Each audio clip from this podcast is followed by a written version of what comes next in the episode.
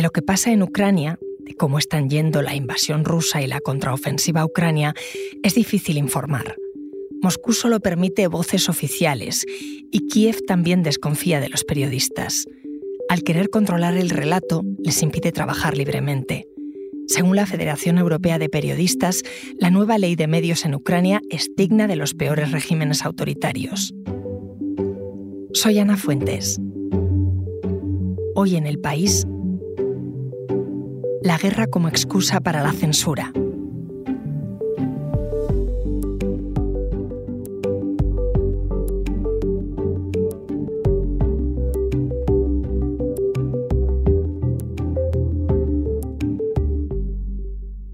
Hola, Cristian.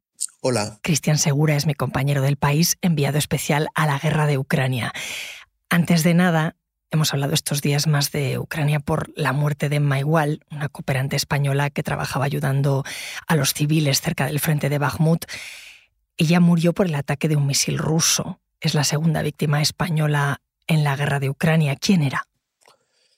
Emma era una mujer catalana bastante conocida entre el, mundo, el entorno de cooperantes, periodistas y también militares en la provincia de Donetsk porque era, era hiperactiva. Ella había cofundado una ONG y la dirigía para la evacuación, asistencia de civiles que continúan en zonas de combate en el Donbass. Era realmente una persona que se dedicaba por, por vocación a ayudar a personas, también por la experiencia vital de su familia su abuela, y lo resumo rápido, era una, adolescente que, huyó del holocausto en Austria, adoptó una familia española y esta sensación de, desarraigo, de, sentirse perdido en un, perdida en este caso en, un mundo convulso, siempre marcó a, Emma y, y, la llevó a ayudar a refugiados que huían de la guerra en Siria, en Grecia o ahora en Ucrania.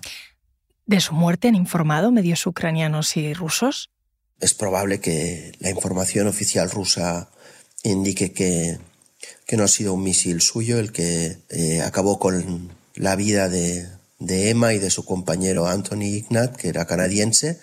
Los medios ucranianos sí han informado muchísimo, incluso el presidente Zelensky se ha referido a ello. Te preguntaba porque quería charlar contigo justamente de cómo los medios informan hasta dónde les dejan sobre esta guerra.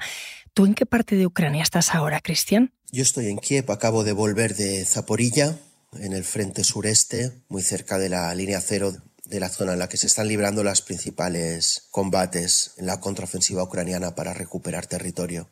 ¿Te ha costado llegar hasta allí? Bueno, esta ciudad, hasta la ciudad de Zaporilla, no cuesta, está abierta a la prensa. Eh, el frente tiene un área de restricción de acceso a medios, menos de 50 kilómetros. Oficialmente no puedes acercarte al frente, excepto con una autorización del alto mando de la zona. Desde mi punto de vista es un error, desde mi punto de vista el de muchísimos periodistas, tanto extranjeros como ucranianos hoy mismo recibí un mensaje del Alto Mundo Sur defendiendo que ellos no restringen el acceso a prensa, pero que lo limitan por nuestra seguridad y sobre todo por eh, mm, la, necesidad de proteger el secretismo de las operaciones militares en esta zona. Tú en año y medio de guerra, Cristian, que has viajado muchísimas veces a Ucrania, ¿ha cambiado la política de comunicación de los ucranios? No, Estuve hace dos semanas en Kupiansk, en la provincia de Kharkov. El acceso para los medios no tenía prácticamente restricciones. Llegué a dos kilómetros del frente y no seguí, no porque nadie me lo impidiera, sino porque no quería morir. Lo que sucede es que cuando hay operaciones ofensivas, tanto el año pasado en Kharkiv, la provincia de Kharkiv, que se liberó la provincia en septiembre, como eh, la contraofensiva que liberó la mitad de la provincia de Gerson en noviembre, ahí sí que se cierra, se impone una ley del silencio para que no trascienda información que pueda servir, en este caso, al enemigo, a Rusia. En Gerson el año pasado se retiraron muchas acreditaciones a medios extranjeros que se saltaron, intentaron o cruzaron ciertas líneas rojas según eh, el alto mando sur. Quería comentar contigo algo que ocurrió hace unas semanas aquí en España, en una cumbre de los ministros de Asuntos Exteriores europeos que eh, se reunieron en Toledo. Allí estuvo el ministro de Exteriores ucraniano, Dimitro Kuleva, y decía esto. criticizing the slow pace of uh, counteroffensive equals to spitting into the face of Ukrainian soldier who sacrifices his life. Bueno, básicamente eh, Kuleva mandaba callar a quienes están criticando que la contraofensiva está yendo muy lenta. No sé, Cristian, si la guerra está sirviendo de pretexto para censurar a periodistas o para censurar determinados enfoques. Yo creo que hay una frase muy, muy dicha, todo el mundo lo habrá oído alguna vez, que es eh, en una guerra la primera víctima es la, la verdad, ¿no? Es inevitable en un conflicto en el que Ucrania esencialmente se está jugando su existencia, que prioricen la seguridad del Estado que la libertad de prensa. Esto es inevitable seguramente en todas las guerras debe suceder eso. Pero hay una diferencia respecto, desde mi punto de vista, a esta guerra y a otras, y es que Ucrania depende de la ayuda exterior y dos, Ucrania quiere ganar esta guerra para avanzar hacia los mejores estándares democráticos, hacia la Unión Europea. Porque en el día a día, ¿en qué se nota? ¿En qué se nota ese control o esa organización de los movimientos de la prensa? De entrada, durante los últimos siete meses, en determinadas regiones, por ejemplo en Donetsk, se han establecido zonas por colores. Zona roja quiere decir que la más cercana al, frente, que pueden ser entre cero y cinco kilómetros, no puede entrar ningún periodista. Después viene una zona amarilla en la que con autorización y acompañamiento de un oficial de prensa puedes acceder. La zona verde en la que puedes acceder sin autorización o con una autorización pero sin estar acompañado por un oficial de prensa. Eh, muchas brigadas te piden, por ejemplo, antes de publicar la información que has eh, recabado con ellas, te piden echar un vistazo a las declaraciones, a la información que aportarás de ellos. El libro de estilo del país determina que si una fuente quiere leer sus declaraciones, sus, su información antes de ser publicado, lo puede puede hacerlo. También es verdad que hay limitaciones que son claras restricciones al trabajo de los medios porque priorizan la, pues, eh, seguridad, diríamos, del Estado, ¿no? Por ejemplo, ha habido muchos problemas porque eh, las autoridades militares te imponen un, tiempo aproximadamente de 12 horas eh, antes de que publiques una imagen, por ejemplo, de un bombardeo o de la posición de una unidad militar. ¿Por qué? Porque si se publica antes de estas 12 horas, consideran que los rusos tienen tiempo para reaccionar, o sea, para atacar esa posición, o, por ejemplo, en el caso de un bombardeo, para saber si tienen que volver a golpear el objetivo para destruirlo del todo. Depende de, de, las unidades militares, hay algunas que son más contrarias a la prensa y otras que menos. ¿Y qué hay de la cobertura de la parte rusa? Hay controles, imagino también. La prensa extranjera tiene un acceso limitadísimo, es en cuentagotas. Sobre todo hay periodistas militares rusos y las agencias eh, estatales rusas. Mm, nosotros hemos intentado, el diario El País, nuestro compañero Javier, Javier Cuesta en, en Moscú, acceder a territorio ucraniano ocupado por Rusia y no se nos ha permitido eso. France Press estuvo en zona ocupada por Rusia, em, supuso un problema para, creo que era France Press, eh, supuso un problema, esto sí que lo sé, porque las autoridades ucranianas se quejaron. Dijeron que esto era una vergüenza, que eso era territorio ucraniano y que Rusia no es nadie para dar autorización a, a los medios a ir allí. Enseguida me sigues contando, Cristian. Ahora volvemos. Porque escuchas hoy en el país y siempre tienes ganas de más, recuerda que los sábados y los domingos tienes nuevos episodios gracias a la colaboración de Podimo y El País Audio. Cristian, hace poco la periodista ucrania Katerina Sergatskova, que es editora jefa de un medio independiente, Zaborona, y además ha creado el Fondo de Emergencia para el Periodismo de Ucrania, denunció en un artículo de opinión que las autoridades allí están favoreciendo a los medios internacionales e ignorando a los locales. Yo no sé si lo ves tú así también. Yo no lo veo así. Estoy en bastante desacuerdo porque yo me encuentro a compañeros ucranianos en posiciones a las que yo no puedo llegar. Los medios extranjeros son más difíciles de de controlar. Estoy convencido que hay muchas informaciones que aparecen en medios internacionales que no aparecerían en medios ucranianos y que los medios ucranianos reproducen una vez publicadas. Un medio ucraniano tiene que someterse a, a un control mayor que un medio internacional. Hay datos además a los que es muy difícil acceder y que no se oculta que están controlados.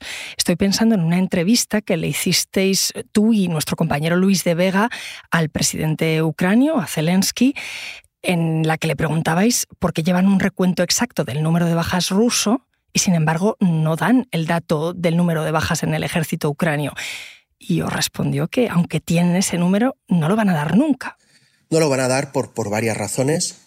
Una es para no desmoralizar a la ciudadanía. Dos, porque puede dar información al enemigo sobre el número de, de unidades, recursos humanos que todavía tiene el ejército. De todas formas, el contraste con... Solo hay que buscar un ejemplo clarísimo. Estados Unidos, en su ocupación o barra invasión, como le queramos llamar, de Afganistán y de Irak, los medios estadounidenses informaban al día de las bajas de, de, su ejército, esencialmente porque están muriendo ciudadanos de ese país. Esto es la diferencia entre un modelo democrático y uno que tiene todavía una herencia soviética por superar. Los rusos tampoco informan de las bajas que tienen. El riesgo de esta información sesgada, que como dices viene de una tradición de controlar la información, al final, ¿qué nos deja? ¿Se está contando la contraofensiva a través de medios oficiales o relatos oficiales? Yo creo que la cobertura que realizamos los medios extranjeros es bastante atinada. Tenemos maneras de leer entre líneas, de buscar diferentes voces. Yo acabo de estar en el frente de Zaporilla y estoy escribiendo un análisis muy largo de la verdad que me cuentan soldados a pie de trinchera y en muchos casos me informan de errores estratégicos de sus, de sus altos mandos.